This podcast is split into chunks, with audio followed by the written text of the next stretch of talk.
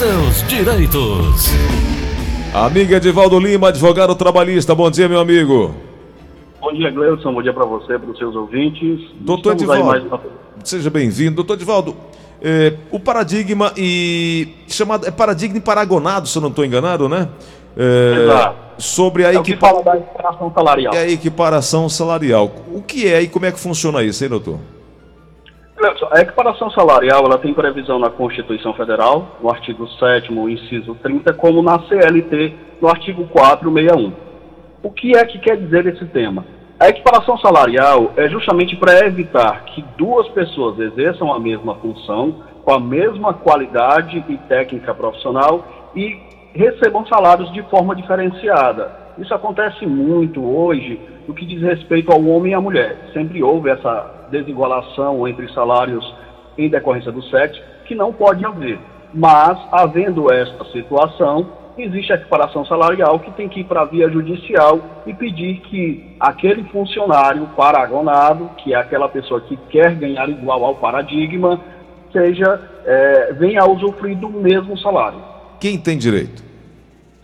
Tem direito, Gleudson. A primeira situação que eu coloco em questão para você também é a reforma trabalhista de 2017. Até então era mais fácil você conseguir essa equiparação. Quem tem direito? Aquele que exerce a mesma função igual a outro empregado da mesma sem, empresa, sem distinção de sexo. sem distinção de sexo, desde quando ele exerça com a mesma técnica e a mesma produtividade, ele terá direito a ganhar o mesmo salário daquele que ganha a mais do que aquele funcionário, Sem também diferenciação de idade. de idade e etnia. Mas me diz uma Também coisa, há um tempo, eh, por exemplo, o funcionário tem mais tempo na empresa do que eu, eu exerço a mesma função que ele, ele tem o direito de ganhar mais do que eu? Olha, Gleudson, era antes da reforma era mais fácil porque se trazia um lapso temporal, mas ele era um pouco esquecido nas próprias ações. Hoje, o artigo 461 da CLT, eu digo que essa reforma ela acabou prejudicando essa situação, porque hoje a lei exige que você tenha eh, no, mas, no mínimo dois anos na mesma função e no máximo quatro anos. Então a lei colocou esse empecilho e fica mais difícil de você aplicar essa equiparação salarial. A gente tinha esse lapso temporal, mas não de forma tão rígida. Hoje fica mais difícil. Então a lei exige que aquele funcionário que vai fazer a equiparação, ele tenha no máximo quatro anos dentro da função e eu que estou pedindo a equiparação salarial tenha no máximo dois anos exer- exercendo aquela função. Era exatamente isso que eu estava querendo saber também. Quanto tempo eu preciso ter na função para pedir a equiparação, né, doutor Edivaldo? Exato. A equiparação salarial, ela veio a complicar com a reforma trabalhista, ela foi realmente maléfica nesse ponto, no sentido de que, de primeiro, você poderia ter um plano de cargos e carreira, mas esse plano de cargos e carreira, ele tinha que ser homologado pelo Ministério do Trabalho. Se eu exercesse a sua mesma profissão, com a mesma qualidade, a mesma técnica, e estivesse inferior no salário, e a empresa não apresentasse esse quadro de carreiras dentro da sua defesa na Justiça do Trabalho, eu ganharia a ação e ganharia o equivalente que você ganha. Ganharemos o mesmo salário. Hoje a empresa pode fazer esse quadro de carreiras internamente sem homologação do Ministério do Trabalho. Então fica mais difícil ainda do empregado conseguir eh, ter sucesso nessa ação. Mas não é um empecilho. A justiça está aí, está julgando ações, está dando certo e o trabalhador tem que procurar os seus direitos. Provada a identidade de funções entre o equiparando e o paradigma e ausente qualquer fato impeditivo ao direito do empregado, o que é que ele precisa fazer? Olha, ele precisa primeiro ir à Justiça do Trabalho, procurar um advogado, se orientar e o advogado trazer a razão ao assunto. Com algumas perguntas, a gente consegue ah, alocar o funcionário dentro dos critérios que a Justiça vai exigir. O lapso temporal, a qualidade técnica do trabalho, porque às vezes o que acontece também, Leudson, tem que se levar em consideração um funcionário que sofreu algum acidente de trabalho, alguma situação, e ele foi realocado em um outro setor, ele vem com o seu mesmo salário, às vezes superior ao daquele funcionário que já está na função há mais tempo. Então não e é em qualquer relocação Então não é em qualquer situação que a equiparação salarial está configurada, né? Não é em qualquer situação. Essa situação precisamente não dá direito à equiparação. porque aquele funcionário ele está sendo realocado uma função e está tendo um processo de readaptação. Então a gente tem que estudar toda a situação com aquele funcionário, saber se realmente ele tem as características para pedir equiparação salarial. Então eu preciso de um auxílio jurídico para ver o princípio da igualdade. Exatamente, é o princípio da isonomia que a gente chama dentro do direito constitucional e dentro do direito trabalhista. Uhum. Mas o empregado, ao, ao, ao, perceber que existe essa diferença salarial e igualdade de cargo, função e etc., ele pode fazer essa solicitação à empresa. Caso a empresa não, não aceite, não acate, aí é que ele entra com, com uh, via judicial. Com auxílio da justiça. Com auxílio da justiça. Seria Exato. isso. Né? Isso acontece muito, Gleudson, hoje, num período que o desemprego ele está dentro de uma realidade de pessoas que já têm uma estabilidade no cargo, já tem toda uma técnica profissional, aquela empresa acaba contratando um outro funcionário para exercer a mesma função, a mesma qualidade técnica, etc. E aquele funcionário se submete a ganhar menos. Isso é uma praxe hoje no mercado trabalhista e não pode acontecer. Essa isonomia desequilibrada não pode existir na relação empregado empregador e empregado. Então tem que haver esse equilíbrio, já que eu estou exercendo a sua mesma função com as mesmas qualidades. Eu gosto muito da literatura e aqui eu estava buscando o paradigma remoto. O que é que é e como funciona? O paradigma remoto é aquele paradigma que ele se encontra, às vezes, até de forma externa na empresa. Tem um interno, tem um externo, mas os dois estão exercendo as mesmas funções apenas em pontos diferentes da própria empresa. Um é vendedor interno, remoto... outro é vendedor externo. Seria mais ou Exato. menos isso. Nessa situação, é um pouco mais complexo, porque, de primeiro, a lei trazia a previsão legal de que, para mim pedir equiparação salarial, eu deveria estar, se a empresa ela é um grupo, por exemplo, o Grupo Verdes Mares, ela tem toda a parte empresarial com diversas empresas formando este grupo.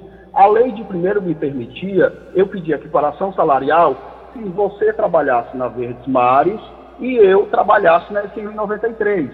Então se permitia, porque a gente faz parte do mesmo grupo. Com a reforma trabalhista foi retirado este ponto.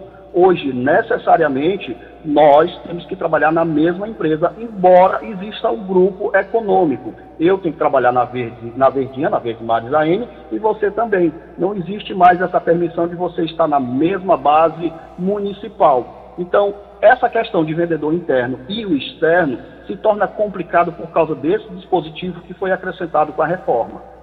Ok. Entendi. Uh, fugindo um pouco sobre a equiparação salarial, uma pergunta aqui do John do Castelão, ele quer saber como é que fica o caso de férias em virtude da pandemia. Muita gente acabou ficando em casa ou teve contrato suspenso ou coisa parecida. E essa questão das férias, como é que fica? As férias teve a medida provisória que lidou com essa matéria, que até naquele momento se podia também é, oferecer férias àquele empregado prorrogando a remuneração de férias para depois. Neste momento, ela volta ao normal. As férias devem ser oferecidas naquele período concessivo de férias e assim que o empregado entrar de férias, ele tem que receber a sua remuneração de férias, com aquela gratificação de um terço de férias, para que ele possa gozar esse período de descanso. Ela volta ao normal como está previsto na CLT. Uma pergunta também aqui do Márcio Castelão tem o direito a pedir equiparação salarial com um colega de trabalho acidentado e reabilitado?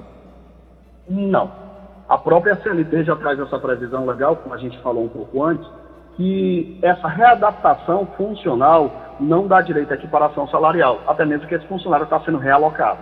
Ô, doutor Divaldo, e quem é terceirizado? Trabalha na mesma função, trabalha na empresa, mas ele é terceirizado. É, ele pode também pedir equiparação salarial? O terceirizado ele não tem vínculo com a empresa que contrata. A terceirização, quem tem ah, o poder de, diretivo de, de, de empregador é aquela empresa que foi responsável pela terceirização. Se eu sou uma empresa e contrato você, Gleuson, com o serviço terceirizado para a prestação de serviço na minha empresa, quem vai exercer a qualidade de empregado é o teu funcionário e não o meu funcionário. Então, o teu funcionário não poderá pedir equiparação salarial em virtude do meu funcionário, porque a gente não está na mesma base de empregados. Entendi. Bom, é, o Nelson, meu colega aqui, ele entra de férias. O Nelson ganha mais do que eu. Aí eu vou fazer os 30 dias de férias do Nelson. Eu ganho pelo salário do Nelson ou pelo meu? Você ganha pelo seu salário. Se você já é funcionário da empresa. Se você não é funcionário da empresa, você tem que ganhar o que é equivalente ao salário dele. Eu não tenho equiparação nesse caso. Não tem equiparação neste caso. Embora eu vá, vá é, desempenhar uma função mais, é, é, mais complexa do que a minha, ao, o qual meu colega ganha mais do que eu, eu não, não, não tenho esse direito de equiparação nesse caso. Caso não, porque é transitório, né? Será um vínculo apenas de 30 dias nesse período de gozo de férias do Nelson e logo em seguida você volta para o seu quadro normal que você exerce na empresa. Em caso de levar uma contenda como essa para a justiça, o que é que eu preciso ter de documentação para convencer o juiz da necessidade e do meu direito da equiparação? Primeiro todas as características, como eu disse. É, a comprovação que você ganha menos do que aquele funcionário, aquele paradigma, você tem que saber quem será o teu paradigma, aquela pessoa que ganha mais do que você, para você entrar na qualidade de paragonado, aquele que você vai se equiparar a ele. Dentro desse contexto, você tem que trazer também a função que você exerce, que elas são semelhantes, você tem que trazer o mesmo quadro de horários que você exerce, você tem que trazer também a mesma qualidade técnica e profissional que você exerce essa função. As características básicas são essas. Perfeito. É, fugindo um pouco da equiparação salarial, um ouvinte nosso pergunta: com quanto tempo de serviço pode ter direito ao seguro-desemprego? Ele tem nove meses. Dá direito ou não? Você tem que saber se é a primeira vez que ele está pedindo a qualidade de seguro-desemprego. Porque a lei ela foi se readaptando porque antigamente era usada aquela questão da má fé. Eu trabalhava poucos meses numa empresa e logo em seguida pedia o desligamento e vinha para o seguro-desemprego.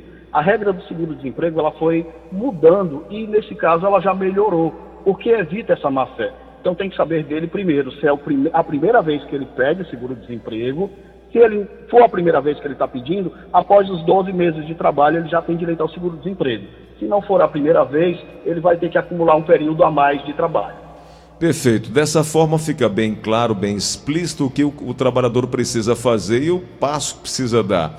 E é isso que a gente vem tentando trazer aqui. A primeira, a informação, depois o passo que você dá é buscar seus direitos numa conversa com o seu contratante, com o seu empregado, com, ou então no contrário, você com o seu colaborador mas tentar resolver num diálogo. Em caso de uma negativa, aí sim partir para a via judicial, mas sabendo quais são os seus direitos, porque é muito importante também lembrar que cabe, por exemplo, aqui no caso do, do, do de provar na justiça, eu estava olhando aqui que o item oitavo da súmula 6 do TST, Tribunal Superior do Trabalho, determina que é do empregador, o doutor Edivaldo, o ônus da prova do fato impeditivo, modificativo ou extintivo da equiparação salarial, né?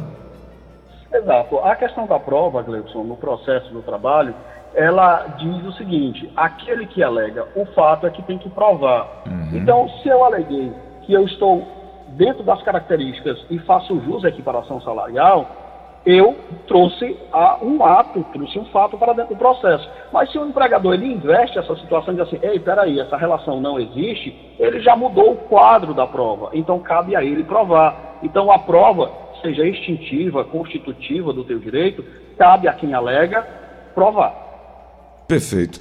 Doutor Edvaldo, obrigado por hoje. Terça-feira, novo encontro. Por favor, seu contato para as primeiras orientações. São, lembrando que são orientações gratuitas nesse momento inicial, para que você tenha ideia do que fazer, para que você não faça nada de errado e não vá brigar sem necessidade, né?